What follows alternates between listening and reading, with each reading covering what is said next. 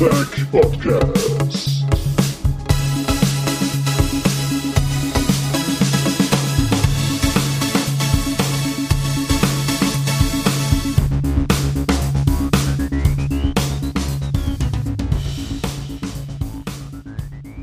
Hallo und willkommen zur neuesten Ausgabe vom Battlepod. Heute wieder mit dem grandiosen Olli. Hallo Olli.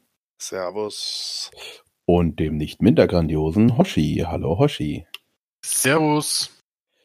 Wir haben es äh, geschafft, endlich wieder eine neue Folge aufzunehmen. Durch äh, Krankheiten und Terminprobleme ist es leider etwas später geworden. Zunächst einmal frohes Neues. Wir hoffen, ihr hattet äh, schöne Weihnachten, schöne Feiertage. Und Ist ja schon wieder fast 2021, naja, fast. Also heute ist der 20.01. sag ich doch. Genau. Also noch zweimal duschen ist Weihnachten, oder? Äh, das es gibt immer noch Lebkuchen zu kaufen. Oder schon wieder? Wer weiß. Keiner weiß es genau. Also ich habe das Ähm. Gefühl eher, dass die Schokohasen langsam wieder aus den Regalen verschwinden und schon wieder für Weihnachten eingeräumt wird, aber es ist nur mein Eindruck. Ja, es ist nur, äh, wer weiß. Ähm, ich hatte eigentlich geplant, noch so eine Weihnachtsfolge zu machen. Das habe ich aber zeitlich leider nicht hingekriegt. Aber die kommt dann nächstes Jahr. Ich habe schon ähm, von unserem äh, guten Freund, der Fuck. Oh, mein Namensgedächtnis. Von was? Wo, wann? Sag uns den Umstand. Von was? Äh, Alexander. Ja. Der hat äh, wunderschöne äh, Gedichte, äh, Battletech-Gedichte. Ah, ich erinnere mich, die Weihnachtsgedichte, genau. Genau, die kommen jetzt dann dieses Jahr, also praktisch gleich. Wir planen jetzt schon Weihnachten, also kann es nicht lange hin sein. Ja, ja. Und darauf könnt ihr euch schon mal freuen. Und heute haben wir Folgendes. Ähm, wir wollen ein bisschen über das Battletech Kickstarter reden. Da gibt es ein paar ähm, ja, neue Infos. Dann hat Olli eine Überraschung, von der wir auch noch nichts wissen. Dann äh, MacWarrior 5, äh, es ist jetzt der Mod-Support draußen und dann wollen wir generell über MacWarrior 5 mal heute sprechen und das nächste Mal geht's dann mit der Geschichte aus dem Battletech-Universum weiter. right. Ja, dann fangen wir mal mit Kickstarter an. Also das ist Mhm. richtig Neues, also im Sinne von Releases nicht, aber äh, es macht sich so ein bisschen Unmut in den letzten Wochen breit. Ich habe das in diversen Diskussionen so mitverfolgt, dass äh, die Leute sich zunehmend mokieren, gerade wenn es um die Auswahl ihrer Packs geht, dass es einfach zu viel ist, dass sie einfach zu viel rausgeworfen haben, dass sie zu viele Add-ons geschickt haben, dass es zu viele Mechs, zu viele Pins, zu viele was weiß ich was. Und ich gebe zu, ich habe gerade die Seite auf und wenn ich da runter scrolle, ne, habe ich Angst, dass wenn ich unten ankomme, das Mausrad kaputt ist. Einfach wegen Hm. Verschleiß. Ne? Mhm. Das ist irre. Macht das, probiert das mal. Ich, ich, ich packe euch das Ding hier mal in den Channel rein, ne? Und Ja, dann ich habe einfach. früher auch gerade rangeschaut, ja, also aber also ich, ich, ich muss sagen, ich beschwere mich da überhaupt nicht, weil ähm, je mehr Auswahl man hat, desto besser kann man es einschränken. Ja, man muss ein bisschen Internet-Excel betreiben, damit man quasi seine korrekte Auswahl findet. Aber ich, ich finde es cool, dass man endlich wieder Auswahl hat. Ich verstehe natürlich, dass, dass die Leute, die quasi in den letzten zehn Jahren keine Auswahl hatten, eventuell jetzt ein bisschen überfordert sind. Ja, ja. Aber ja. ich, Also- ich finde es grandios, dass wieder so viel Zeug gibt. Das, das sind genau die zwei Seiten. Also es gab die anderen Leute, die sagen so, Leute, seid einfach mal froh. Wir leben in dem goldenen Zeitalter vom Battletech. Äh, wir haben äh, MW5 bekommen, wir haben HBS Battletech, wir haben MWO, wir haben äh, Kickstarter Battletech und das ist alles äh, so cool, dass wir nach Jahren das da haben. Aber das ist, auf der anderen Seite ist es halt auch so, so ein Füllhorn, das gerade ausgeschüttet wird. Und hätte ich ohne nicht äh, unseren Online-Excel-Master, ne? dann wäre ich, glaube ich, auch heillos verloren. Und es fiel mir auch tatsächlich schwer, die Auswahl zu treffen. Gut, dass ich für meine Einkäufe einen vordefinierten Plan hatte. Und zwar will ich die äh, Black Widow Company aufstellen. Und das heißt, da war ich dann von den, dem Mess, den ich haben möchte, schon natürlich dann auch ein bisschen voreingestellt. Aber danach war es auch echt ein, ein Schachern und nimmst du den und vor allem, man will ja auch den anderen nicht benachteiligen. Und wir haben uns ja ein Pack zusammengekauft, ne? Und es, es war nicht ganz leicht. Ich gebe das zu.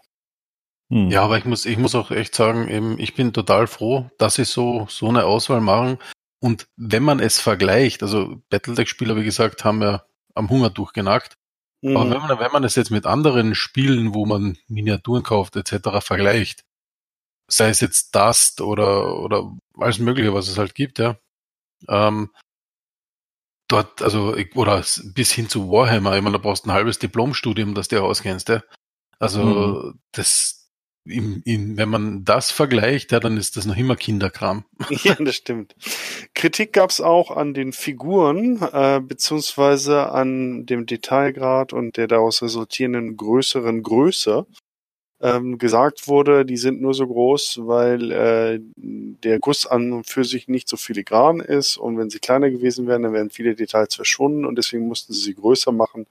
Und auch da wird äh, von ein paar Leuten, nicht allen natürlich, es ist jetzt keine, keine, keine äh, 90% Bewegung oder so, aber das ist halt auch einer der Kritikpunkte, der immer wieder mal genannt wird. Ich muss allerdings sagen, ich finde die größeren Figuren besser. Ich habe jetzt eine Kompanie Kellhounds mit der Grundbox und dieser Beginners-Box äh, bemalt und ich hatte Freude dran, vor allem auch mal wieder andere Figuren zu bemalen, als die, die ich jetzt schon seit 25 Jahren bemale. Also zwar dieselben Modelle im Prinzip, äh, Quatsch, denselben Mech, aber ein anderes Modell.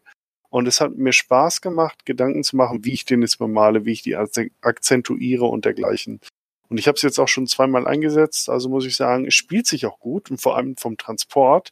Die Figuren sind relativ detailreich für Kunststoff, Mhm. lassen sich aber wesentlich einfacher äh, transportieren als die Metalldinger, zumal ich ja dieses A-Case da habe, wo man die ja mit Magneten an der Base halt befestigt und die Metalldinger sind einfach so schwer, dass du mit dem Auto wirklich wie auf rohen Eiern fahren musst, äh, damit die Dinge dir nicht durch das A-Case scheppern. Ich weiß, es gibt andere, mh, sag ich mal, Verpackungsmöglichkeiten, aber ich finde es so, wie es ist, mit diesen Plastikfiguren, ich, ich mag's.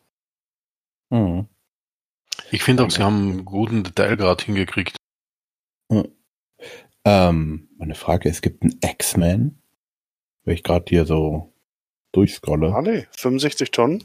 Ja, Äh, LM5. ist der groß, große Bruder vom Hatchetman, ne? Genau, Mhm. Large Pulse Laser, Medium Laser, in, der in der LB10X, glaube ich, oder sowas noch dabei. Ich glaube, vielleicht eine Variante mit AK20. Ich habe zwei Stück hier rumstehen, aber noch die alten Figuren. Oh, ist eigentlich ganz cool, der Mich. Hat, ich mochte den immer gut leiden.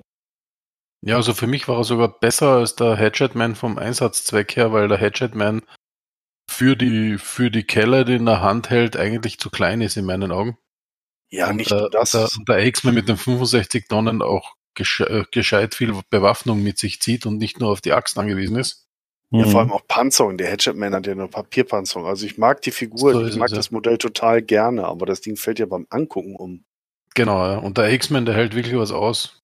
Und hat halt für alle, die, die gern, äh, und hat halt genau dieses, auch dieses Dr. Banzai Eject System, wo das ganze Cockpit absprengt, ne?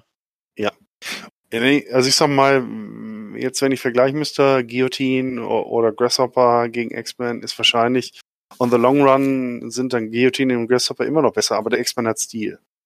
Mhm. Ja, definitiv. Ja, ich habe den nur noch nie gesehen, also jetzt, wir haben damit irgendwie noch nie gespielt, glaube ich. Nee, der ist, der ist auch 30, 55 oder 60er Tech, also der ist fortgeschritten. Und ah, in, in MWO gibt's den leider nicht, weil es gibt ja keine Nahkampfwaffen, genauso wenig wie es den Hatchetman in MWO gibt. Sehr schade eigentlich. Mhm. Hm. Okay. Nee, auf jeden Fall das dazu. Jetzt, äh, Onai hat mich auf jeden Fall gefragt, ob wir jetzt alles in einem Rutsch bestellen, dann müssen wir noch furchtbar lange warten oder ob wir äh, seinen Gelüsten nachgeben in zwei Chargen und ein bisschen extra. Ich weiß nicht mehr genau, was wir gesagt haben, aber ich glaube, es ist auf das in zwei Chargen, weil der, der Onai, der, der, der kann, Decker was? der kann nicht warten, der, der muss jetzt haben, glaube ich, ihr. Mhm. Ja, Bin recht. so. gespannt. Ja, ich glaube, das Problem ist, dass es halt so auf einmal so viel Geld ist. Das glaube ich, was den meisten oder was ja den meisten aufstößt und was ich auch immer so an diesen ganzen Kickstartern und so gibt's auf einmal brauchst du zu diesem Zeitpunkt äh, Arsch voll Kohle. Na, richtig teuer ist es ja gar nicht im Vergleich zu anderen Tabletop-Hobbys. Da gibt's wesentlich teurere, aber die Sache ist halt, auch wenn ich die Sachen da stehen habe, also mir graust es schon ein bisschen, ich weiß gar nicht, wo ich die ganzen Sachen unterbringen soll, weil es jetzt hier schon, meine Höhle ist ja jetzt hier gut Hm. belegt, ne? Da mache ich mir eher Sorgen. Ich habe mir echt, ich überlege mir, ob ich meine Ultramarines verkaufe. Ähm, allein um Platz zu bekommen, vielleicht kriege ich noch ein paar Euro raus dabei. Ähm, äh, ja, also von daher, ich, ich muss hier ballastlos werden. Hm. Na ja, gut, ähm, ja, vielleicht sind die jetzt insgesamt nicht teurer, aber so, ähm, weil du weißt ja auch nicht, was du dann noch später im freien Handel bekommst. Also Gute Qua- Frage, ja. äh, diesen Plüsch Urban Mac, keine Ahnung, kriegst du den danach nochmal irgendwo? Ja, den wird es sicher nicht geben, das ist eine Special Edition, ne? Genau. Aber den, den, den, den hat Ona ja auf jeden Fall sich bestellt. Plüschabi!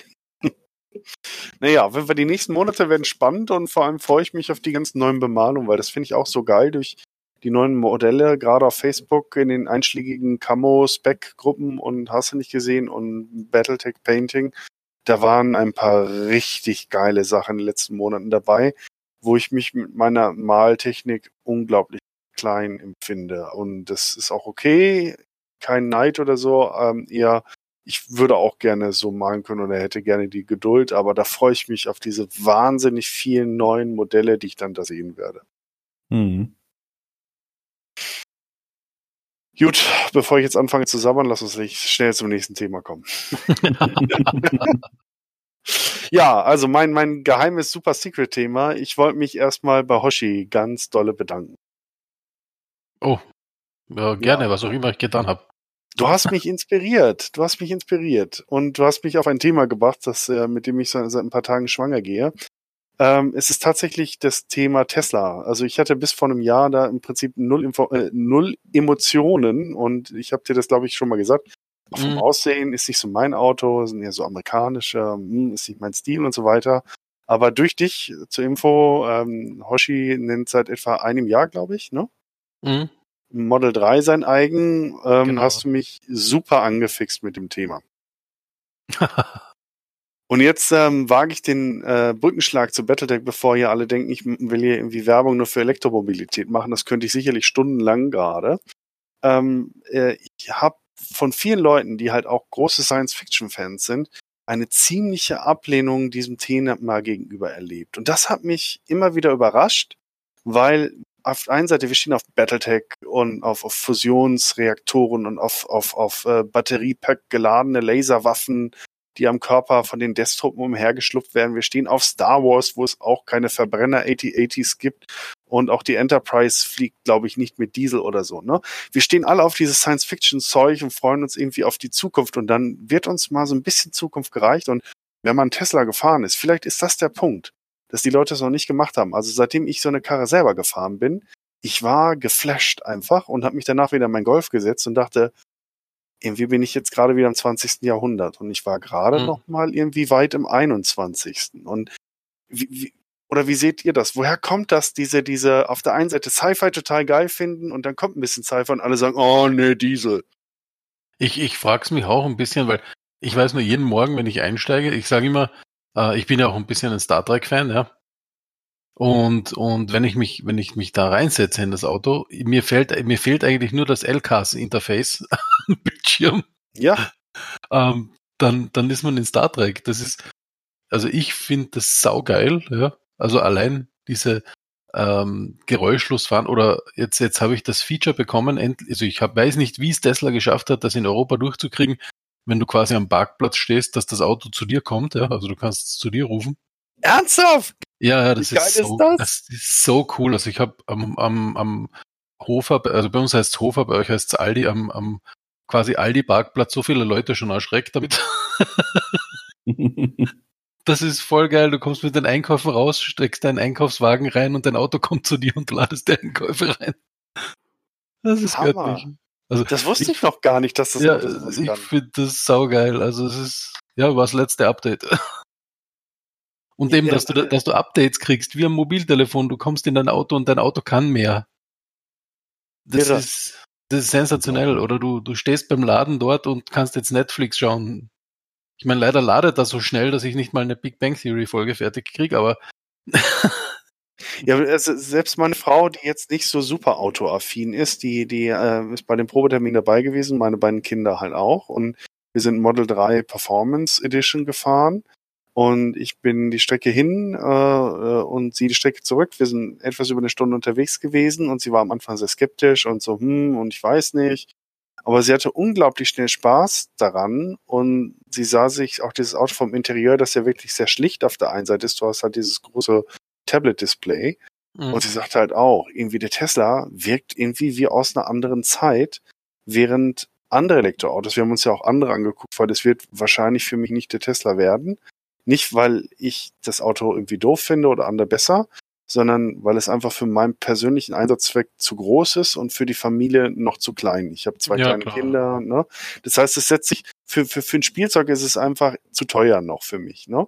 Aber sie hat schon gesagt, wenn wir das Haus mal irgendwann abbezahlt haben oder die Situation sich ändert, dann darf ich mir auch einen Tesla kaufen. Und darauf freue ich mich jetzt schon wie Bolle, weil ich weiß nicht, ob ihr das mitbekommen habt. Hier der der der Chef von von von äh, VW hat ja am 16. Äh, beim Kickoff von Volkswagen eine Brandrede gehalten, wo er auch Mhm. gesagt hat, ganz klar, Leute, uns läuft die Zeit davon. Äh, Tesla wird als Tech-Unternehmen gefeiert und wir nur als Automobilhersteller und die Zeiten ändern sich und wir müssen jetzt nachziehen. Und das verstehe ich, seitdem ich die Karre gefahren bin und, und drin gesessen habe und denke, wow, okay, alles klar. Und das ist ja noch lange nicht das Ende der Fahnenstrecke. Ne? Also das ist so, ähm, äh, das gibt ja nur so ein, einen, einen Wimpernschlag, denn was da halt alles möglich sein wird in den nächsten Jahren und Jahrzehnten. So ist es ja vor allem. als- Also mich, mich wundert ja auch, was die teilweise an, an Sachen liefern. Also ich kriege jetzt auch in zwei, drei Monaten ein Computer-Upgrade gra- äh, kostenlos, ja. Also wirklich Hardware. Ähm, und dann soll noch mehr möglich sein, dann soll das Auto auch mit dir sprechen können und all so ein Zeug. Also das, also ich, ich glaube, dass das richtig, also das ist sehr, sehr zukunftsträchtig in meinen Augen, ja. Nicht, nicht jetzt, weil es ein Elektroauto ist, ja, sondern das ganze Konzept. Also ich, Ja, ja. ich hatte jetzt, weil ich, wo, äh, weil ich beruflich unterwegs war, ähm, und, und ich mag BMWs vom Aussehen her, ja. Aber ja, ich, auch hatte, bin ich, ich, eigentlich BMW-Fan, ja. genau, also ich hatte einen Dreier BMW und, und habe Schönste Auto, das ich hier hatte, E36, geile Karre. super, Die also vom, Auto vom optischen, Das ist optischen genial, aber ich setz mich rein in das Auto und denk mir, what the fuck, 97 Knöpfe? Wozu brauche ich die ganzen, den ganzen Knopfzirkus, der da, der da, der da vorhanden ist und, ein- und ein Bildschirm wie Mickey Mouse Kino? Ja? Ja, jetzt, jetzt mal, bevor die Leute uns komplett hassen, mal den Schlag wieder rück zu Science Fiction, insbesondere Battletech zu machen. Es gibt so viele Sachen, die, die ich mir halt bei den, seitdem ich die Bücher lese und auch seitdem ich Sci-Fi lese, gerade auch die Battletech-Bücher so, dem, in diesem Cockpit zu sein, gut, da hast du auch eine relativ viele Knöpfe in so einem Mac-Cockpit, aber dass du mit dem Mech sprechen kannst, dass du Voice Control hast, dass du viel mehr Überblick hast, 360 Grad und mit diesem Kamerasystem, ne? Also der Tesla auf eine min- minimalistische Star Trek Art hat schon vieles von dem so erfüllt, was ich mir, seitdem ich sowas lese und mich damit beschäftige, wünsche. Und ich find's einfach geil, dass wir in dieser Zeit leben und jetzt solche Sachen möglich werden. Wir haben eigentlich viel zu lange darauf warten müssen. Viel zu lange Ja, wie fett ist das? Ich freue mich auf jeden Fall wie Bolle und äh, natürlich sind diese Karren heutzutage noch nicht für jeden Einsatzzweck äh, 100% geeignet. Man kann trefflich diskutieren, ob Akkus jetzt besser sind oder Wasserstoff oder was auch immer. Aber an sich diese Technologieschub, was das Auto kann, mit dem nicht nur das, der, der, der Antriebsart, sondern das Drumherum, ich fühle mich da schon viel mehr in so einem echten Cockpit als in einem Auto. genau. Also es geht ums User Interface. Ja? Genau. Also ob das dann in Zukunft vielleicht eine andere Antriebstechnologie wieder sein wird oder in zehn Jahren, wer weiß, keine Ahnung, ja, was sich alles entwickeln wird. Genau, Aber- mir scheißegal, welcher Antrieb dann ist. Hauptsache es wird immer, immer geiler und, und zuverlässiger und, So und ist es, ja.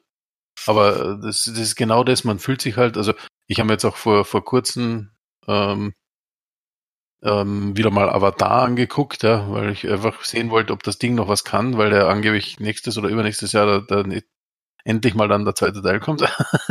jo, Und auch dort, die User Interfaces, äh, die haben ja so quasi Macs, ich meine, sind ein bisschen scheiße, die Dinger, aber im Vergleich Ja. zu richtigen Macs, aber Ja, zumindest definitiv. haben sie es probiert, ja. Ähm, das ist ein bisschen auch Dark da, Age Max so. Genau. ähm, aber da auch aus da das, das User Interface, die, die, die die haben und so weiter, das ich sag eben das User Interface von dem Tesla geht in diese Richtung, ja. genau. Und auch wenn Man man, hat- wenn man Das, das ist das Gefühl. Man hat das Gefühl, die Ingenieure, die da bei Tesla sitzen, stehen auf dieselben Sachen wie ich. ja genau, ja, genau. Ich fühle mich bei denen viel mehr also repräsentiert als bei einem aktuell leider bei einem VW-Ingenieur. der eher so sagt, no, das haben wir früher auch nicht gebraucht. Ne? so, hey, nein. Okay. Na gut, äh, bevor wir jetzt uns hier komplett darauf verquatschen, würde ich sagen, äh, beenden wir das und sonst, genau. ne? Aber danke nochmal, Hoshi. Und äh, ich hätte es wahrscheinlich sonst nicht so schnell für mich entdeckt, denn dann wäre mir echt was entgangen. Mhm. Ja. Dennis, übernehmen Sie. So, ich schreibe jetzt mal Timestamp hier bei mir in die Notizen, damit ich weiß, wann wir ungefähr jetzt mit MacWarrior 5 anfangen. Also, MacWarrior 5 Mercenaries ist rausgekommen und ähm, wir alle haben lange gewartet. Mhm. Ähm, es ist ein Singleplayer-Spiel, welches man auch Koop spielen kann. Und so wie ich es sehe, sollte man es auch tun, weil die KI kacke ist. Und da, da haben wir gleich einen Diskussionspunkt, aber jetzt gehen wir weiter. ähm, und ähm, die Gegner-KI geht, habe ich aber oft auch das Gefühl, die macht hauptsächlich durch Masse als äh, Klasse. Deswegen da finde ich die KI etwas besser als die KI der eigenen Leute. Und man spielt eine kleine äh, Kampagne, der Vater wird getötet und mit dem Rest der Einheit. Oh, jetzt spoilerst du aber schon massiv hier, ganz ehrlich. Naja, das ist ja nun das, äh, das, also so wurde es ja schon angekündigt. Das ist jetzt nicht wirklich Spoiler. Alles oh. der Story würde ich jetzt schon sagen. Spoiler, Spoiler. ähm, und dann geht's halt los und man erledigt Aufträge. Und ähm, es gibt verschiedene War Zones, in diesen man dann Konflikte und Aufträge annimmt und dann wieder Geld bekommt, bessere Maschinen holt und so weiter und so fort. Also mein Kurzfazit ist jetzt äh, an sich nicht schlecht. Äh, wenn man alleine spielen will, kommt man irgendwann an einen Punkt, wo man es fast nicht mehr schafft. Zumindest äh, bin ich gerade an so einem Punkt, wo ich sage, okay, hier komme ich mit der KI nicht mehr weiter. Und ähm, ich bin gespannt, was die Mod, der Mod-Support kommt und ich hoffe mal, dass auch die Grafik etc. alles irgendwann dann MW Online, also MacWarrior Online ablösen wird und es da einen äh, neuen Sprung gibt. So, eine schöne Einleitung, vor allem weil es ein paar Reibungspunkte halt bietet. Ein paar Sachen stimme ich dir absolut zu, beim paar hm. I beg to differ. Hm. soll, ich noch, soll ich noch ein paar Reibungspunkte liefern? Na klar, auch ein. ja, also ähm, mein Ding ist das. Ich habe ich hab, äh, ich habe mit dem, mit dem Spiel einen, einen, ein wirkliches Problem. Nämlich nicht, dass es jetzt wirklich schlecht wäre. Es ist, es, es ist aber auch nicht wirklich gut.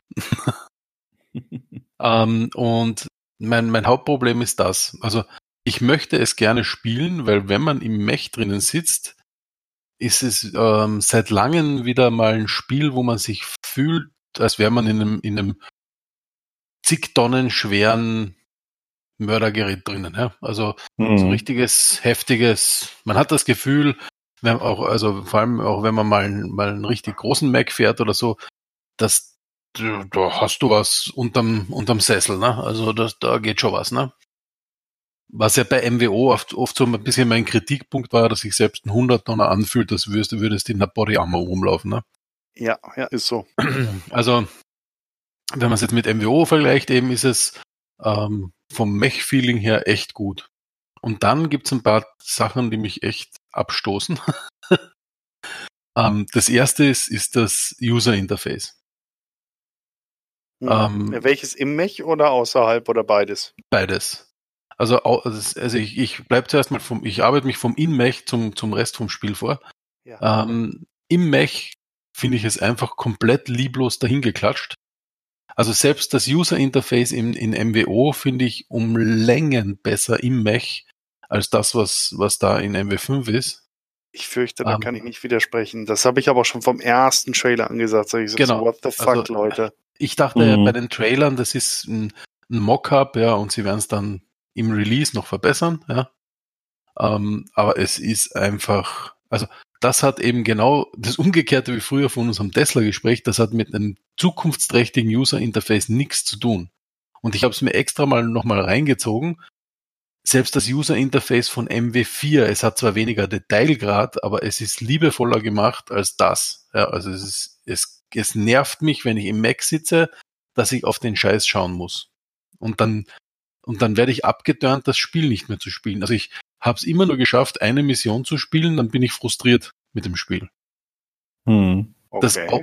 das User Interface draußen ist kompliziert, ja. Teilweise auch komplizierter als das, was man in MWO machen kann. Findest ähm, du? Ich find's aber man- man- aber man- als- Aber man gewöhnt sich dran, sage ich mal. Vielleicht ist es einfach nur meine Gewohnheit an MWO, weil ich so lange gespielt habe, ja, ähm, dass manche Sachen, die halt nicht so sind, dass ich die komisch finde, aber wurscht. Ähm, das ist auf jeden Fall nicht so schlimm, ja. Was mich dann viel mehr nervt, ist äh, außerhalb vom, also ist, ist die Storyline und wie die präsentiert wird. Ja, Also die Storyline ist, wie du schon angesprochen hast, oh, da ist wieder, weil die Eltern sind tot und so. Also ist nicht nur nicht fesselnd, aber ist es, auch noch scheiße erzählt, ja. genau, sie ist scheiße erzählt und ich, also ähm, Warcraft 2 hat bessere Cutscenes als das Ding. Das Ding hat Cutscenes. Hm. Ja. ich gerade sagen, du Ja, genau. Ja, am Also- Anfang beim Tutorial, wenn Ja. du da wegläufst, aber das ist Ja. Aber das, cool. also, also, und, und, und auch, auch so die Story quasi Erzählweise. ja. Also, wie gesagt, Warcraft 2 hat das besser gemacht, ja. Ja, also dazu, da, jetzt muss ich mal einhaken, weil sonst ähm, ähm, sind wir einmal komplett durch ähm, durch das Thema. Also die Geschichte ähm, erzählen ist das eine, ne? Eine gute gute Geschichte erzählen, ähm, gerade nach modernen Stand. Ich meine, ich habe kurz vorher äh, Last äh, Fallen Order hier, Last Jedi da gespielt, ne? Genau, und das ist Mhm. großartig. Ja, gut, aber klar, die Jungs haben auch ein ganz anderes Budget. Ich habe auch Red Dead Redemption 2, so wie jetzt du auch, ne? Klar. Ich habe mal geguckt nach, nach Entwicklungskosten. Red Dead Redemption 2 hat irgendwas zwischen 800 Millionen und einer Milliarde US-Dollar in Entwicklung gekostet. Hm. Und ja, klar, das hat, ist ein Hollywood-Blockbuster. Genau, die haben über 1000 Mitarbeiter global gesehen, die alle in irgendeiner Stelle irgendwie ein bisschen damit zu tun hatten, vom Marketing über Abrechnung oder was auch immer. PGI hat, glaube ich, 50 Leute, inklusive deren äh, Leute, die die Buchhaltung machen. Ne? Hm. und also die jetzt daran irgendwie beteiligt waren. Das ist halt der Unterschied und sie werden wahrscheinlich irgendwie so einen kleinen dreistelligen Millionenbetrag gehabt haben, wenn überhaupt. Ne? Sie haben es ja irgendwo nirgendwo genannt. Also das muss man erstmal wissen. Aber es gibt Dinge abseits von, ich nehme viel Geld an, weil Cutscenes zu machen und guter Charakteranimationen, das ist echt nicht ganz günstig. Vor allem, Hoshi, du arbeitest selber in der IT, der Markt ist gerade so umkämpft. Die Leute rufen Gehälter auf, und das ist nicht nur in, bei uns in der IT so, sondern auch in der Spieleindustrie, richtig gute Leute nach Vancouver zu kriegen, da musst du schon richtig Kohle auf dem Tisch liegen. Auch wenn du es halt remote machst, wenn du es halt dann sagst, okay, mach das im Homeoffice von was der Geier was, wo, ne? Das Mhm. ist alles gerade nicht ganz so einfach. Aber Da, da, da muss ich ein bisschen widersprechen, wenn ich Warte, gleich einhaken darf. warte, aber es, lass mich den Satz noch zu Ende bringen. Aber es gibt Sachen, die deutlich günstiger sind, die man jederzeit machen kann und gerade im Battletech-Universum reichhaltig wie Sand am Meer rumliegen. Das sind gute Stories und gute Autoren. Und ich habe Lanely Pardo wurde die Tage auf Facebook gefragt, warum er sich nicht an der Story beteiligt hat. Und er sagte, ja, man hat mich nicht gefragt. Da frage ich mich schon, wie kommt PGI nicht auf die Idee, irgendwann mal zu sagen in die Runde hier von der Story Developers Group, wer hat gerade Zeit und Lust mit uns mal die Story für MacWarrior 5 zu entwickeln? Hm. Und die kosten keine Millionen, die Jungs. So ist es, ja. Da hört es bei mir vom Verständnis auf. und ich, also ich, ich kenne so ein paar Indie-Game-Entwickler.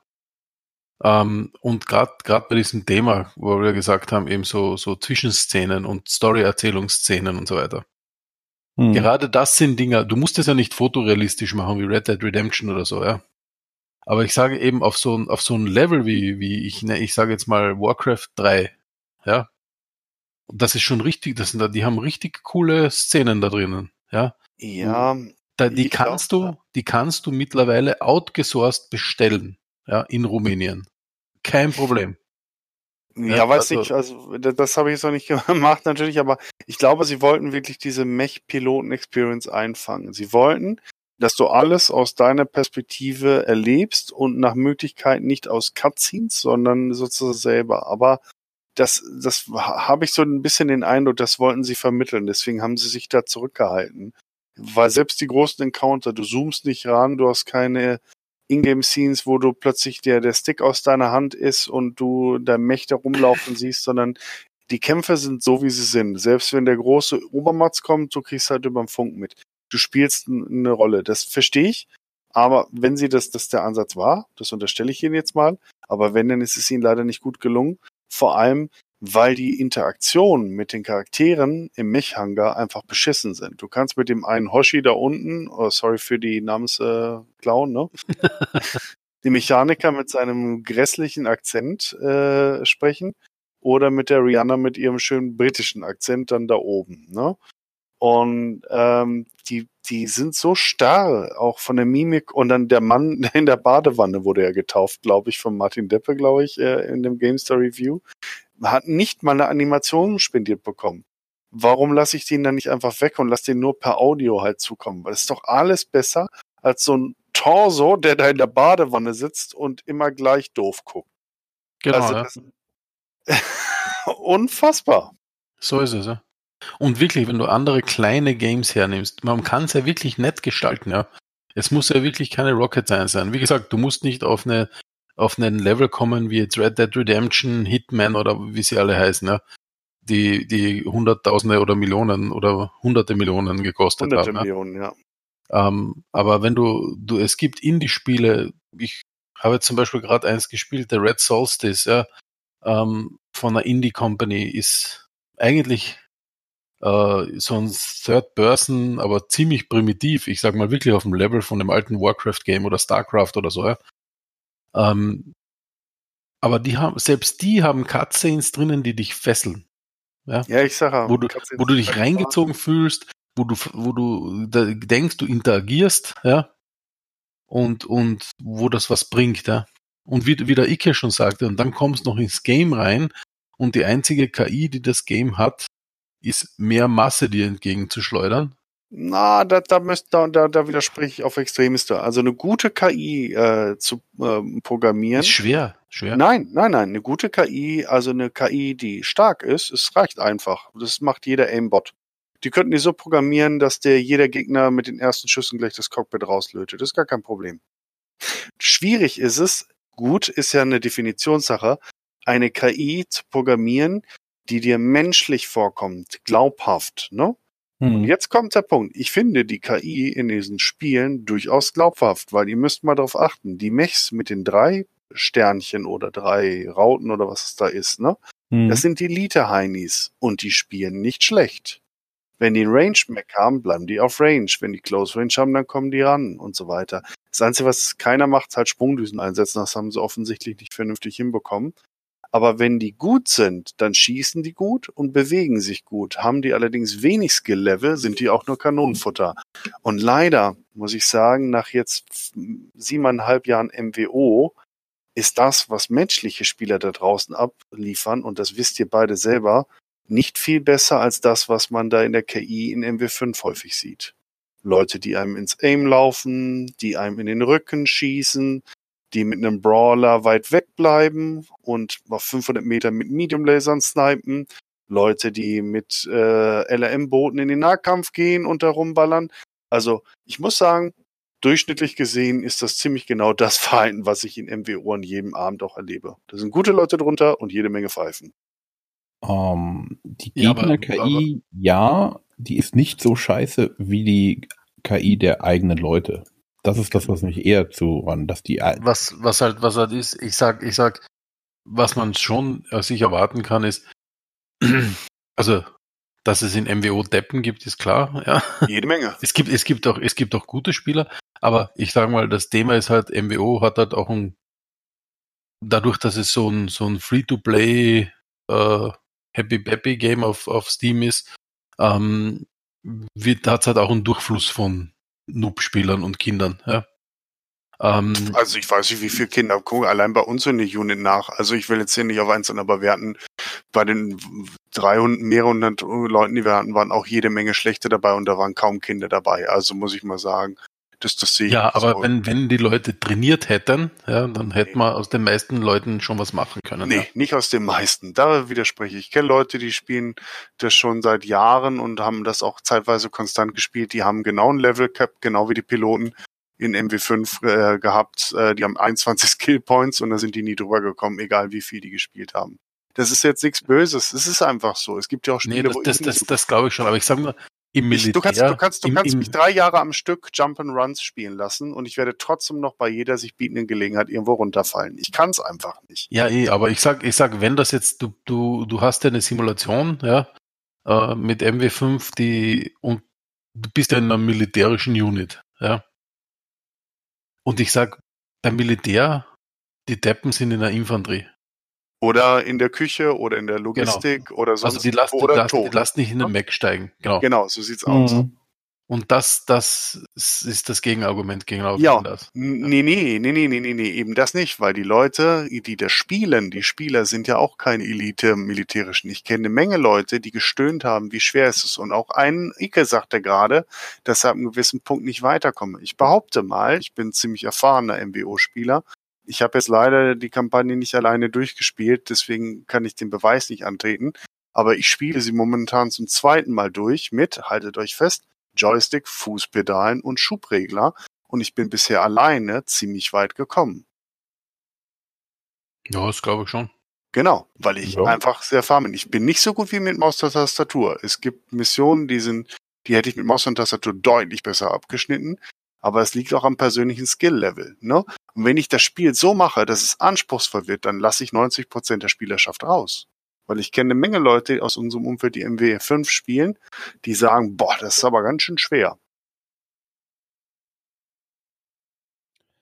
Also Ja. mein Problem ist, äh, ist eher, dass irgendwann meine ganzen Mitspieler tot sind und ich noch da bin und dann praktisch mit allen Gegnern alleine fertig werden muss. Dann, äh, das ist mir, also ich habe bisher drei Piloten, glaube ich, in meiner Kampagne verloren. Und das liegt daran, dass du vielleicht die Mechs nicht so bestückst, wie du, wie sie sinnvoll wären. Zum Beispiel gibst du diesem Lieutenant Freeman den Awesome mit drei PPCs, nimmst den Small Laser bitte noch raus, dann wird der ein Killer damit, weil der hat eine sehr hohe Energiewerte, der bleibt auf Reichweite Mhm. und der schießt gut. Gibst du aber ihm einen Stalker, ne? Oder einen Mhm. Katapult, dann wird er in den Nahkampf rennen, was gerade beim Katapult unglaublich tödlich ist. Der Katapult ist für die KI ein ganz beschissener Mech, weil er kann nicht entscheiden, womit bin ich jetzt gerade besser, mit den LRMs oder bin ich mit den Medium-Lasern besser. Das heißt, es wird den Katapult früher oder später in den Nahkampf ziehen und dafür ist der Mech einfach nicht gebaut. Ne? Mhm. Das heißt, die KI hat natürlich Schwächen, sie ist nicht super, aber sie ist auch nicht beschissen. Sie ist so okayisch. Sie versucht abzuwägen, das kriegt man schon mit nach den Builds, wo liegen die Stärken des Mechs von der Offensivbewaffnung her und so handelt sie entsprechend. Deswegen Stalker KI in die Hand geben, da kannst du von ausgehen, die rennt rein und versucht alles im Nahkampf umzulegen. Und da musst du wirklich sehr hart und sehr effektiv supporten, ähm, damit der Stalker dir nicht vorne abgefackelt. Das Mhm. ist halt so ein bisschen blöd, weil es fehlt ihm schon die menschliche Intelligenz. Aber leider kenne ich auch jede Menge menschliche Spieler, die würden es genauso machen. Mhm.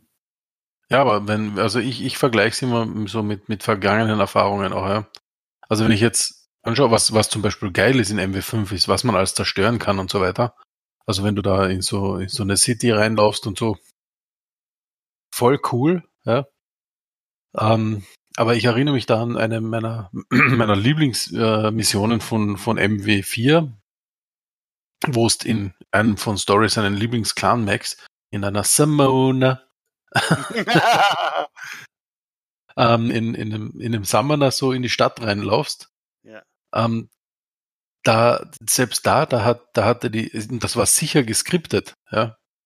Also ich glaube, hier ist fast nichts geskriptet, hier vertraut man auf die AI. Ja. Ähm, und in MW4 war das sicher geskriptet, aber du, du hattest Angst, weil es sind, es waren taktisch echt coole Aktionen, wie die Mechs da ins Spiel gekommen sind von den Gegnern, ja. Und hier habe ich so das Gefühl, ist äh, für Scripting oder für, für quasi taktische Schachzüge auf, auf dem Spielfeld war wenig Zeit. Und das ist ja eh wirklich was, wo man eine okay AI dann wirklich auf einen höheren Level heben kann. Weil zu MW4-Zeiten die AI war nicht besonders intelligent. Ja? Nein, Ähm, nein. Das, also vor allem das MW4 hat sich immer exakt gleich gespielt. Also jede Mission war exakt gleich. Du konntest wirklich auf die Sekunde stoppen, wer wo erscheint. Das ist jetzt halt nicht so. Sie haben es halt ein dynamisches Spiel gemacht. Das hat Vor- und Nachteile.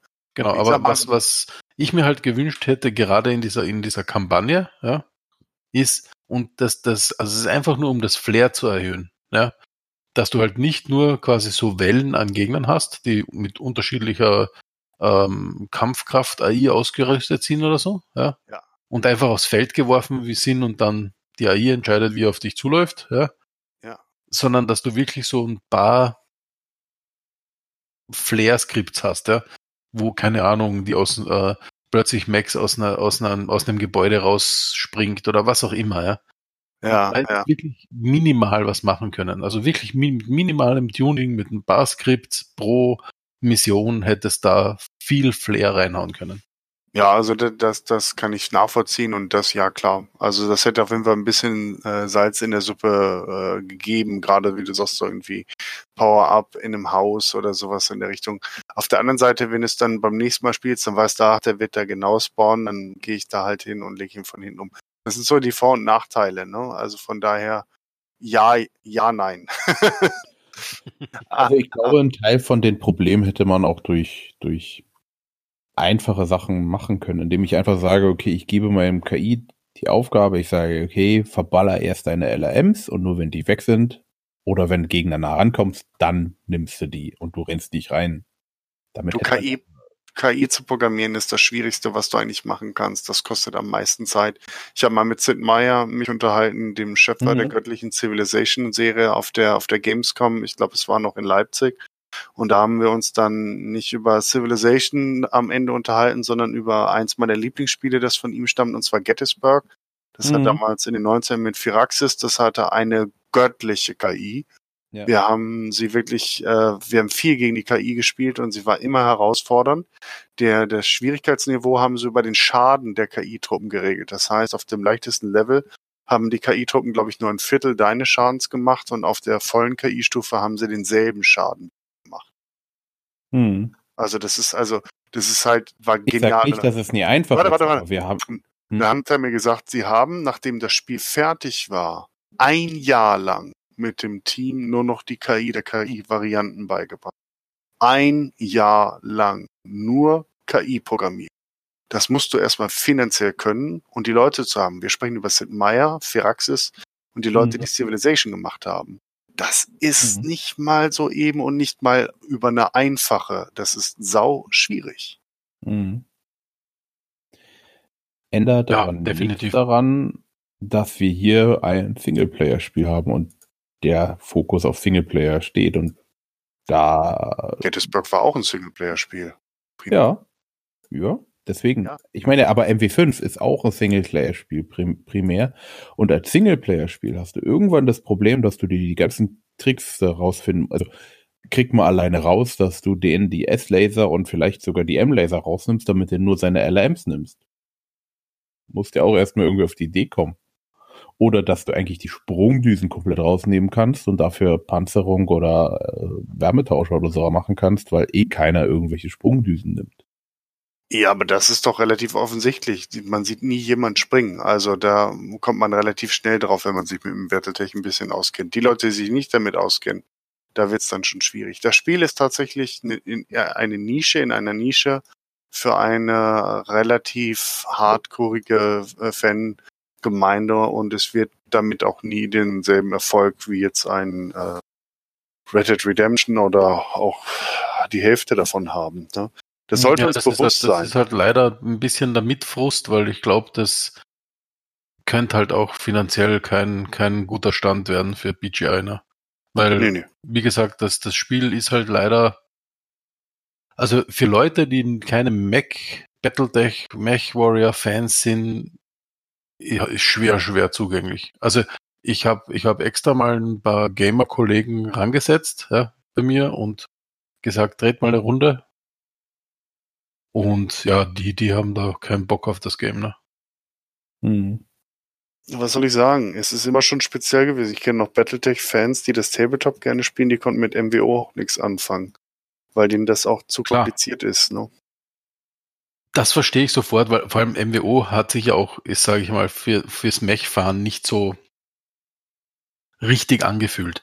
Äh, für mich war es trotzdem lustig, ja, also weil ich ja auch so ein Gamer bin, ja, also war MWO ein, ein, gutes Spiel für mich lange Zeit, ja, und ich habe, also ich muss sagen, ich habe jetzt dann immer wieder ein paar Runden MWO gedaddelt, weil ich einen Vergleich wollte, äh, also jetzt nicht lange oder so, was da so ein, zwei Games einmal kurz einloggen, ein, zwei Games spielen, ähm, im Quickplay, um einfach so einen Vergleich zu kriegen, ja, äh, was, was, was mir, was ich halt unterschiedlich finde, ja. Und ja, es ist irgendwie, es ist irgendwie komisch. Also lustigerweise spiele ich fast MWO jetzt so zwischendurch lieber als, als MW5, muss ich sagen. Ich finde beides halt sehr unterschiedlich. Ne? Also MWOs, ähm, klare Zahl der Gegner, 12 gegen 12, ne? oder 4 gegen 4, je nachdem. Äh, und ähm, damit sind die, die Eckbedingungen sehr klar abgesteckt und es ist eine Arena, die da gekämpft wird. Und ich habe jetzt der, der Hagen, also der Commander 8 von uns, der hat zum Beispiel gesagt, er findet es geil, diese Gegnermassen. Vor allem, dass du viele Panzer, viele Helis und dergleichen als Gegner hast. Weil mhm. der Mech soll der König des Schlachtfeldes sein. Und das war er in MWO nicht, weil es sind nur Mechs. Ne? Wenn alle das König sind, sind auch alle gleichzeitig äh, äh, Diener. Ne? Da, das stimmt. Also ich muss sagen, die, die, die, also das ist ein Aspekt, der mir bei MW5 auch sehr gut gefällt, neben dem Mech-Feeling, sage ich mal, ähm, dass du halt eben diese ganzen äh, Fluggeräte, ähm, die, wo du auch wirklich drüber nachdenken musst, äh, wie du deinen Mech hinstellst, weil wenn manche Mechs haben einen scheiß Tilt-Level, ja, ja. Ähm, damit, damit du die runterkriegst. Und, genau. und halt die mhm. Panzer und so weiter. Also das, das, das, da gebe ich vollkommen recht, das, das finde ich cool. Und vor allem, dass du halt auch über den Panzer einfach drüber laufen kannst. Ja. Genau. Ja. Oder auch Sekundärbewaffnung, dass die Sinn ergibt. Zum Beispiel genau. in MWO würde niemand auf die Idee kommen, im Centurion die LM10 drin zu lassen. Da würde immer eine SM6 da reinpacken.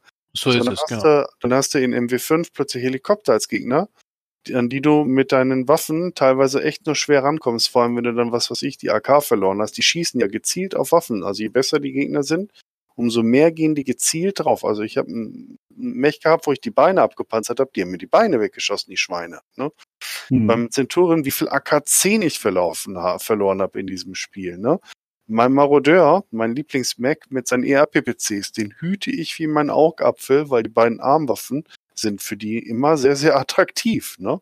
Also mhm. von daher, es, es gibt schon auch Sachen, die die KI sehr, sehr gut macht, weil wir spielen ja auch so. Wenn wir einen AK, also einen Yellowwang auf uns zukommen äh, sehen, also den, den Centurion mit der AK-20 ist kein Yellowwang, sondern der, äh, der normale AK-20 äh, Centurion, dann schreiben wir auch sofort rechter Arm, rechter Arm, rechter Arm, damit der Junge nur noch zwei Medium Laser hat, ne?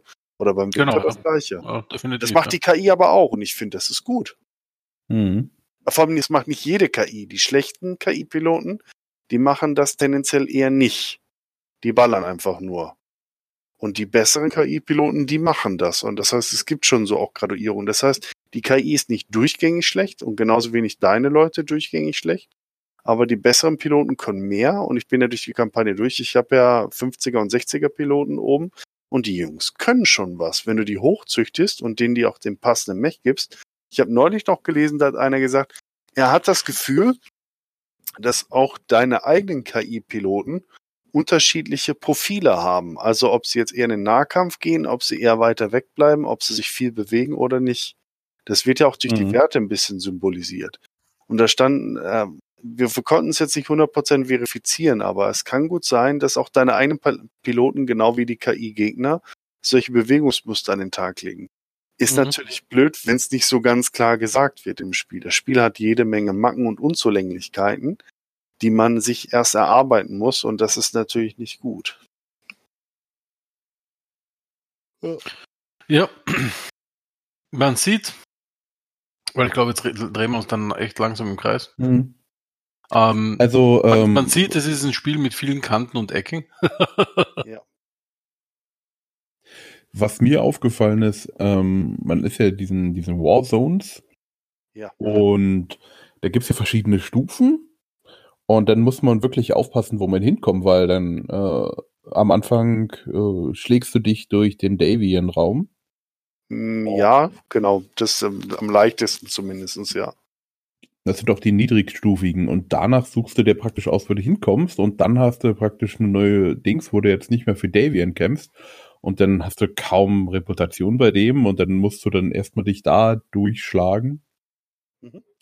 Und wenn du dann irgendwie mal eine scheiß, äh, scheiß Mission hast, wo du halt viel Schaden einstecken musst, viel reparieren äh, musst, dann stehst du auch da, ja, scheiße, wo kriege ich jetzt Kohle her? Was verkaufe ich jetzt? Und Ähm, wie macht- da siehst du, da gibt's Unterschiede von der Martin Deppe zum Beispiel, von der GameStar, der hat kritisiert, dass es Kohle im Überfluss gibt und dass äh, das Warenwirtschaftssystem quasi viel zu leicht ist und dass man nachher gar, dass man gar nicht mehr weiß, wohin man mit den Millionen soll. Und das ist halt die Sache, wie gut hältst du deine Mechs im Schuss? Hast du die richtigen Builds dabei? Hast du das auch richtig konfiguriert? Hast du die richtigen Piloten dabei? Machst du die richtigen Missionen sozusagen? Farmst du am Mhm. Anfang? Hagen zum Beispiel, der hat viel mehr gefarmt als ich brachial. Der hatte noch nicht mal Medium Mechs und hatte irgendwie 10 Millionen Credits auf der Kante. Da habe ich gesagt, okay, jetzt gehen wir erstmal shoppen, damit du vorankommst, ne? Da hat er Mhm. erstmal eiskalt in den Startgebieten die ganzen Missionen abgefarmt und hatte natürlich eine riesen Kohle und damit dann auch keine Probleme, sich gute Mechs dann halt zu kaufen. Ne? Andere Mhm. ziehen halt gleich weiter bei der erstbesten Gelegenheit und treffen natürlich entsprechend Widerstand, verlieren dann halt auch Maschinen, also die gehen ja nie komplett verloren, aber sie müssen halt teuer repariert werden, sie verlieren Piloten und so weiter, sie verlieren wertvolle Waffen, die werden zerstört und dann wird's natürlich immer schwieriger. Ne? Also von daher, das Spiel bietet schon Spielraum und es ist die Frage, wie, wie intensiv du dich damit beschäftigst und ich habe es ja gerade schon angedeutet, es hilft einem nicht, also es, es bietet einem nicht vor, was man zu machen hat. Man muss schon einiges herausfinden. Also das ist schon ein bisschen oldschooliger, was das angeht. Mhm. Ähm, aber die Kampagne, gut, dass du es ansprichst, also die, die Karte, ich finde, das ist eine der Stärken des Spiels, dass man prinzipiell überall hin fliegen kann. Das ist, ähm, Das ist cool, ja. Mhm. Das ist viele, die, diese Warzones finde ich halt auch geil, dass man das zumindest den Eindruck bekommt, dass es da Konflikte gibt. Und für die Leute, die sich mit dem Lore auskennen, da gehen wir jetzt mal hier bei den Hörern des Podcasts mittlerweile von aus, die Grenzen verschieben sich auch über die Jahre. Ne? Mhm. Der vierte Und- und, Nachfolger stellt sich dar. Genau, und auch das, das Reputationssystem kommt gut rüber. Also das, das ist auf jeden Fall gut gemacht. Ja. Also weil, weil, Ja. weil nicht, dass du, dass du so nach dem Motto, du fährst, du fliegst irgendwo hin, machst einen Kampf und dann bist du der Held der Nation, sondern du musst dir die Reputation wirklich langsam und redlich ernährt sich das Eichhörnchen dazu, dazu packen. Mhm. Genau, und das, das finde ich eigentlich auch ganz nett. Also das hat der, der Martin äh, von der GameStar, also ich kenne den Martin persönlich, wir verstehen uns ganz gut. Wir haben an dem Tag, wie das Spiel released wurde, äh, kurz miteinander gesprochen. Da hatte ich es natürlich noch nicht sonderlich weit gespielt und er wollte mich jetzt auch nicht spoilern. Ne? Aber er fand das zum Beispiel, das Ruffarm fand er total doof. Okay. Ich mag's, weil ich weiß, Ich finde es bin, auch cool. bin durch WoW vielleicht so gepolt oder so, keine Ahnung. Und ähm, ich möchte jetzt gerne zum Beispiel bei Marek eine entsprechende Reputation haben. Die bei Devin ist mir nicht so wichtig. Bei Kurita möchte ich sie halt hochkriegen. Liaos weiß ich noch nicht so genau und Steiner möchte ich eher nicht. Ne? Und das ist so, jetzt äh, versuche ich auch mit den, mit den Mechs zu spielen, so wie bei, bei HBS Battletech. Mit den Mechs, Mhm. die mir Spaß machen, nicht die Mech-Tonnage, die die Mission vorgibt, sondern mit dem LAN-Setup, das ich mag. Das heißt, ich min-maxe nicht, sondern ich spiele so, wie ich es cool finde. Und das Mhm. gibt natürlich Mhm. eine andere Schwierigkeitsebene dann. Ne? Jetzt müsst ihr mir jetzt auch mal erklären, warum. Also spieltechnisch verstehe ich es ja. So grundsätzlich spielmechanisch gibt es ja in einer Mission darfst du nur so und so viel Tonnen mitnehmen. Ja. Warum? Spielmechanik, sonst kannst du es Ja, kaputt machen. Ja, also das, das ist definitives Balancing, ja.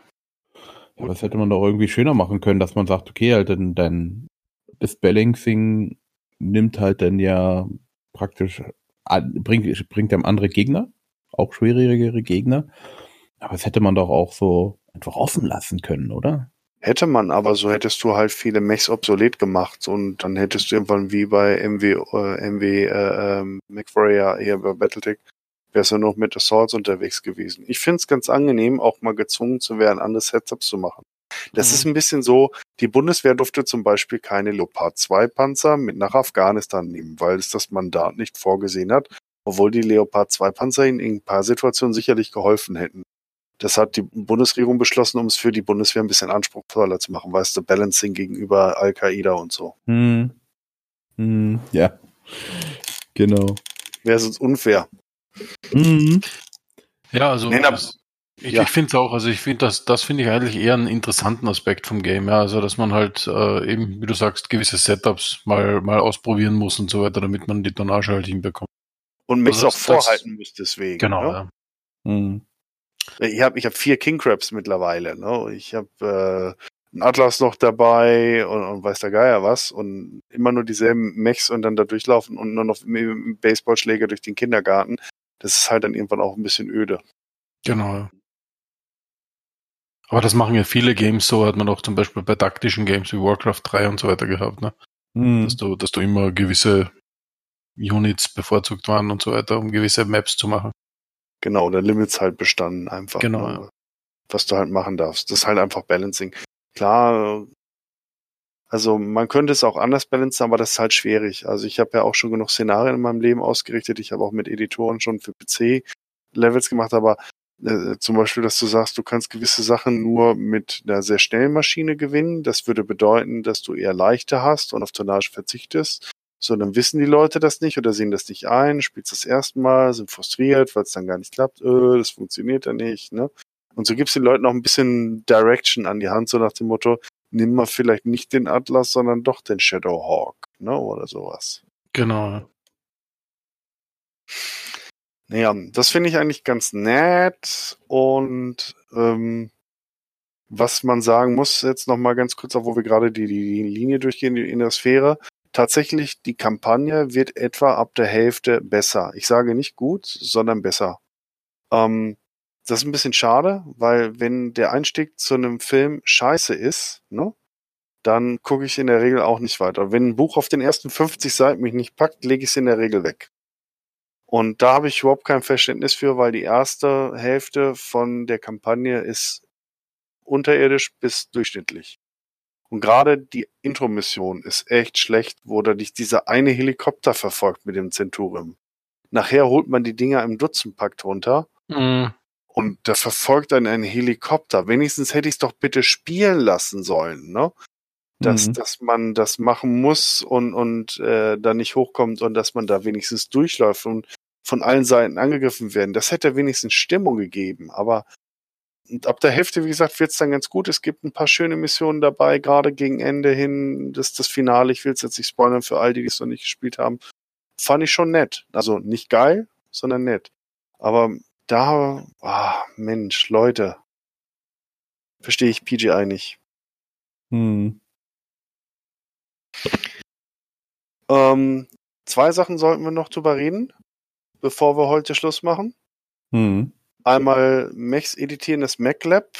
Gab viele Leute, die gesagt haben, WTF, ich kann keine Engine austauschen, ich kann nicht Endosteel, kann nicht Ferrofibrous und weiß der Geil was. Wie seht ihr das? Hm. Also ich find's gut. Weil das ist, das ist ehrlich gesagt ein, wenn man jetzt nicht Clan-Max hat, die darauf hingebaut sind, dass man alles zerlegt, ja. Und, und wir sind halt da in, in einer Zeit, wo das nicht üblich ist, ja. Ähm, finde ich das okay. Also ich finde den Level an Customizing für die Zeit, in der wir da spielen, realistisch. Da hat man nicht mal schnell die Engine ausgetauscht oder jeden Mac mit Fire of Errors auf, aufgerüstet oder so ein Zeugs, ja. Also ich finde das absolut okay. Und du, Und ich so glaube auch, dass das, ich glaube auch, Entschuldigung, wenn ich noch kurz, das ist mir gerade noch eingefallen, ich glaube auch, dass sonst so ein Engine-Wahnsinn entstehen würde wie bei MWO und alle Macs dann 100 kmh laufen oder so. Ja, das definitiv. Davon kannst du ausgehen. Vor allem, du bräuchtest viel weniger Mech-Varianten, wenn du die richtig hart customizen könntest. Auch die Sache wurde kritisiert von manchen. Äh, warum kann ich dann nur einen leichten Laser einbauen und nicht einen Medium Laser? Oder ich will halt nur leichte Laser und dafür dann ganz viel oder so, ne? Ähm, Genau. das ist halt dieses Min-Maxing wird dadurch unterdrückt und du musst halt mehr Varianten sammeln. Du gehst halt auf die Jagd nach der passenden Variante in der Sphäre, ist halt auch so ein bisschen Jagdfieber. Aber genau, Dennis, das ist auch stimmig. Ähm, ich würde mich da auch Oshi anschließen. Ich finde es nicht schlecht, dass man jetzt keine, keine Engines tauschen kann und alles. Das ist auch eigentlich gar nicht möglich, eine Engine zu tauschen auf, äh, auf so einem Leopard. Also Genau. in dem Sinne würde ich sagen. Oder, oder dass das, keine Ahnung, dass auch nicht, dass ein 10 Medium Laser Grasshopper bauen kannst oder so ein Scheiß, ne? Ja. Mhm. Apropos Leopard, das muss ich noch mal reinschießen. Ich habe null Verständnis dafür, warum ich kein Union-Landungsschiff bekommen habe. Ich habe eine Kompanie mit zwölf Leute. Sie haben Union-Modelle in diesem Spiel, die auch fliegen und benutzbar sind. Mhm. Warum bin ich auf verscha- verschissenen Leopard mit zwölf Mechs? Also bei HBS Battletech fand ich das schon nervig. Aber da konnte man es ja erklären, dass man da nur gelandet wurde und die anderen acht Mechs dann halt an Bord geblieben sind, obwohl da auch das Käse ist, wegen den Follow-up oder diesen, diesen, diesen nachfolgenden Missionen. Ne? Warum nicht mal ein Leopard? Meine, äh, warum nicht immer ein Union? Hätte ich so geil gefunden, aber egal. Naja, das wäre nicht schlecht gewesen, aber dann bräuchtest, müsstest du halt mit mehr als vier gleichzeitig auf äh, landen müssen, ne? Nicht zwangsweise. Einheiten werden ja auch unterschiedlich gleichzeitig deployed oder sowas. Ne? Also du musst ja nicht Mhm. zwangsweise zwölf ausschleusen, aber vielleicht war das der Gedanke, dass sie gesagt haben, dass sie dann gar nicht erst die Frage aufwerfen, warum schleuse ich nur vier Mechs aus und nicht alle zwölf. Das Mhm. könnte es gewesen sein, ja. Außerdem bräuchtest du eine dementsprechend, musst du die Karte nochmal vergrößern, wenn dein Union runterkommt. Oh. Ja, da sind aber gigantische Karten, gerade zum Schluss sind die Karten echt riesig groß. Also da läufst du schon einige Minuten, um von einem Punkt zum anderen zu kommen. Ich glaube, das wäre nicht so das Problem gewesen. Zumal die meisten Karten ja eh random generated sind, ne? Mhm. Aber- Weil, weil Unions landen ja in den seltensten Fällen und spucken die Max aus, ne? die Genau, droppen das die ja normalerweise aus der Höhe und, und fliegen dann zu einem Landepunkt. Äh, Frage an euch, random Map generated, okay, mm, okayish, also oder gut oder schlecht? Ich sag mal Oh. okay. Also Ja. ich weiß, dass man, also es ist einfach, sie verwenden an die Unreal Engine, ne? Mhm. Und du hättest, ein Unreal Engine ist sehr darauf angewiesen, wie gut man Skript, sie skriptet, ne, wenn du so random Sachen machst. Also, um das nehmen dir viele Sachen, wenn du durch Speedtree und alles mögliche abgenommen, ne? Aber wahrscheinlich hatten sie nicht mehr Zeit, weil es ist halt auch ein sehr komplexes Thema, die Unreal Engine zu skripten. Mhm. Und, und für das haben sie es ganz okay hinbekommen. Es wäre, es geht sicher noch viel, viel mehr, ja, weil ich, ich kenne ein paar Spiele, wo, wo massiv viel mehr passiert auf Random Maps mit Unreal Engine. Aber ich denke auch, dass die, muss man fairerweise sagen, wahrscheinlich mehr Budget gehabt haben. Ja, ja, ja.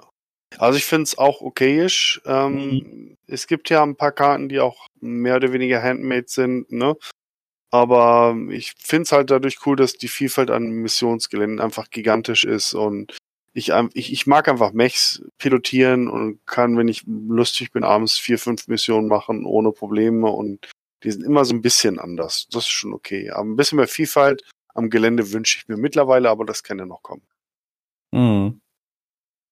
Dennis, wie Genau. siehst du's? Ich sehe es genauso, die sind okay. Ist jetzt keine großartige Leistung, aber auch nicht scheiße. Also das ist okay. Was halt echt Also, schön ordentlich. gewesen wäre, wenn man ein, zwei besondere Levels gehabt hätte oder so, ja.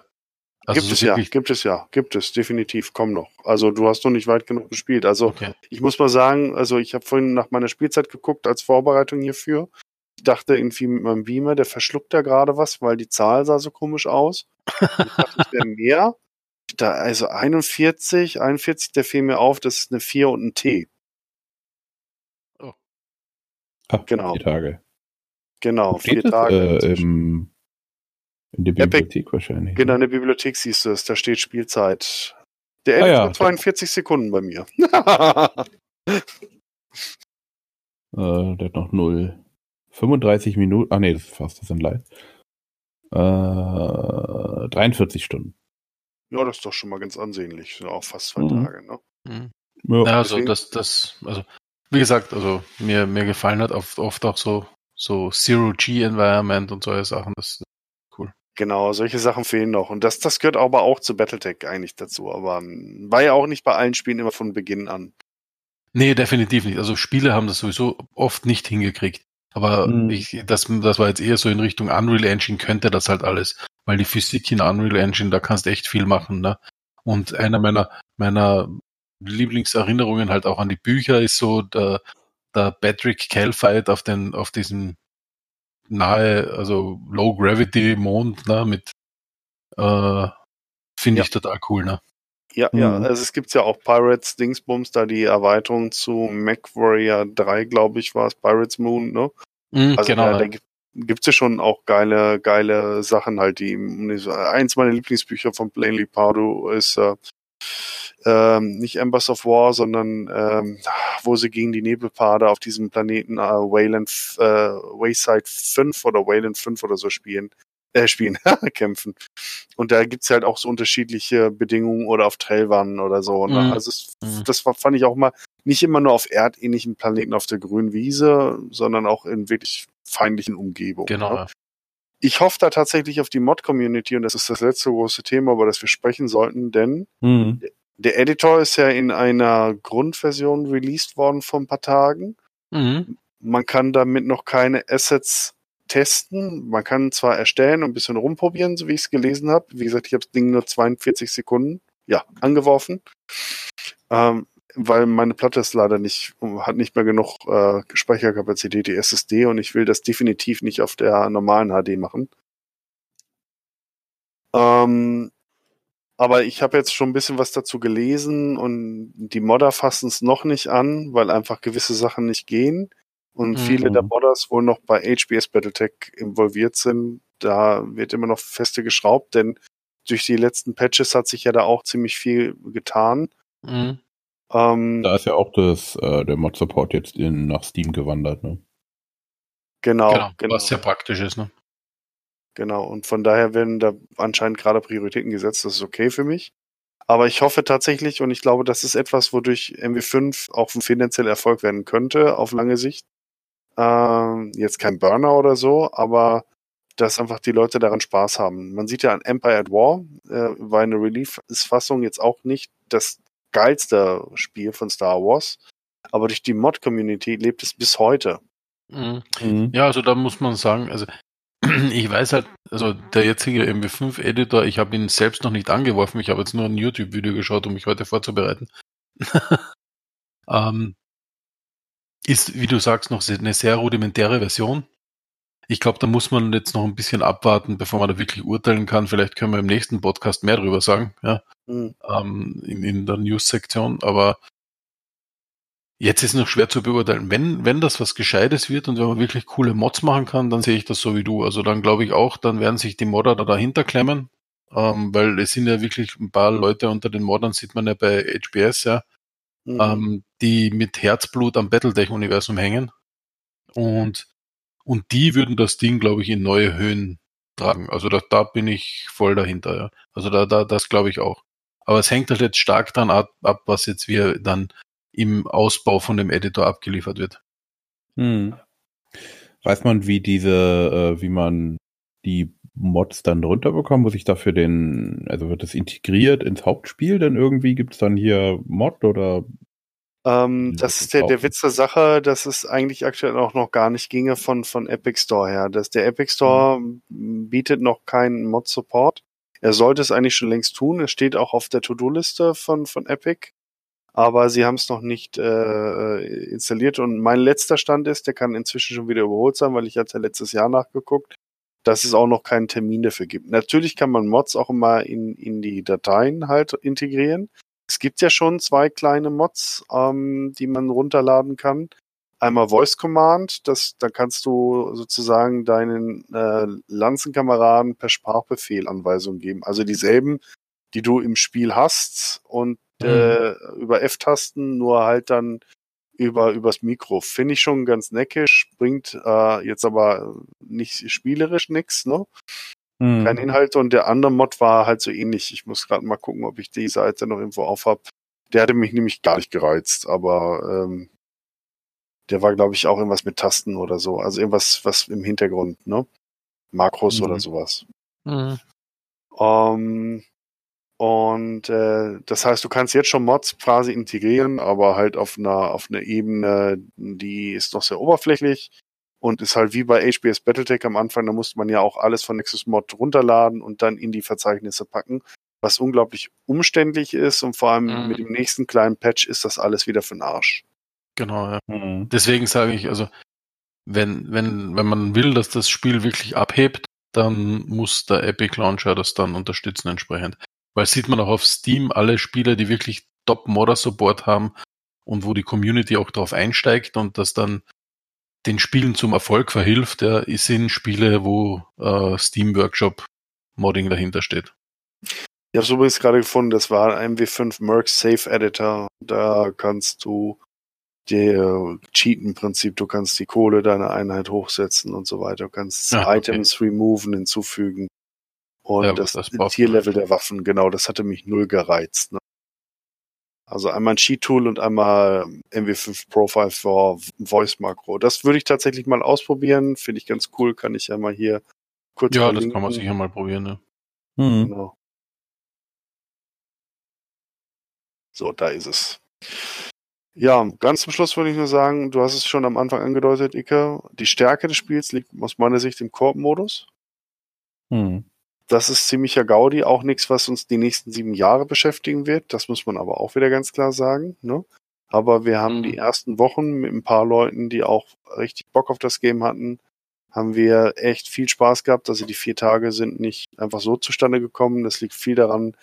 Schöne Grüße, Shoutout an von Luckner zum Beispiel und auch an Exart, die mit mir die Kampagne durchgerockt haben. Und dann viele, die mitgespielt haben. Ike, du warst ja auch mal mit dabei. Mhm.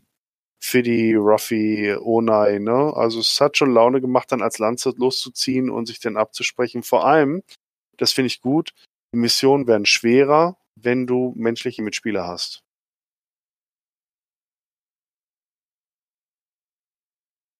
Hm. Und das ist jetzt nicht so, dass du da mit vier Leuten da einfach durchwischt, sondern tatsächlich, es kommen mehr Mechs, es kommen stärkere Einheiten, die Gegner-KI wird besser und von daher, das war schon nicht schlecht.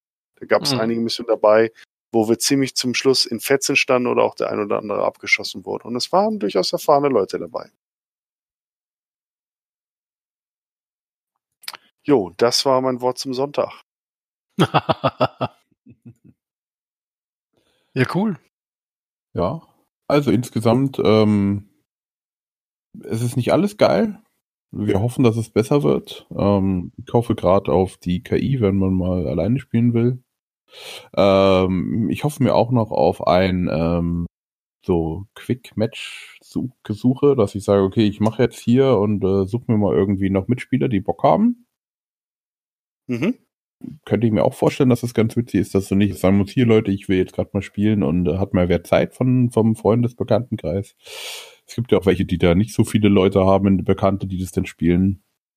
Glaube Genau. ich, würde auch helfen. PGI hat ja noch nicht mehr mit gerechnet, dass kooperativ eine große Sache wird. Die waren total überrascht davon, dass das in der Community so gut ankam. Und dann haben sie ja im ersten Patch nachgeschoben, dass Mitspieler zumindest die Mechs bearbeiten durften. Das war ja im Release auch nicht. Mhm. Also das, das Mhm. haben die überhaupt nicht auf dem Schirm gehabt. Äh, hätte ich ihnen auch vorher sagen können, dass das spannend wird, wenn sie eine MWO-Community haben, die das Spiel spielen will. Ja. Ja. Ähm, Das war Das das gut. zum Abschluss. ich hoffe, ich, ich, ich hoffe, ich denke dran, das rauszuschneiden. Äh, ja, äh, also ich habe es jetzt auch schon gesagt. Ich bin jetzt gerade, ich habe jetzt gerade meinen Faden verloren. Kein Wollt ihr noch was sagen? Wir, wir hoffen auf jeden Fall, spielt das Spiel auch mal selber an, alle liebe Zuhörer, die es noch nicht getan haben, macht euch eure eigene Meinung. Wie gesagt, es ist ein Spiel mit Ecken und Kanten und aber wenn wir halt wollen, dass die MacWarrior-Szene weiterläuft, müssen wir auch ein bisschen investieren in Spiele mit Ecken und Kanten. so sieht's aus. Und ja, das ist mein Abschlusswort quasi. Genau. Und gelutschte Scheiße kann doch auch jeder. Genau. Ah, ja, jetzt weiß ich, was ich noch sagen wollte. Auf ähm, dem Epic Game Store Roadmap gibt es so ein Trello-Board, steht unter Up Next der Mod-Support for Games. Also Ja, da steht doch schon seit einem. Jahr. mh, ja, seit ja, irgendwie so August 19. Mhm. Ja, Irgendwie Ja. so. Schauen wir mal. dann wird's ja Wir bald packen- werden. Komm, sind wir mal Ja, also. eingestellt. Ja, ist ja bald das Jahr um, dann, äh, dann wird's. So, ich packe auch die, äh, die Links dann in, das, äh, in die Show Notes. Ich danke euch da draußen fürs Zuhören, für die Zeit, die ihr investiert hat, habt.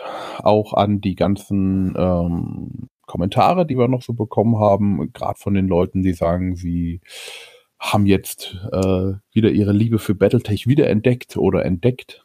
Und äh, sie lesen jetzt die ganzen Bücher und ähnliches. Das freut uns natürlich. Mehr Leute, die Battletech lieben, ist immer gut. Habt viel Spaß beim Spielen. Und äh, danke an Hoshi für deinen Rat und Tat und die Inspiration für Story. Yay! Wie immer gerne. Und danke an Story auch dafür, dass du äh, hier äh, etwas die positivere Rolle heute übernommen hast. Äh, nicht so wie uns beide Genau, nicht so wie da. genau. danke, Olli. Immer, immer gern. Und dann bis zum nächsten Mal. Ciao. Ciao. Ciao. Well, everybody, this podcast has been terminated. But rest assured, the Battletech podcast will be back. Shutting down.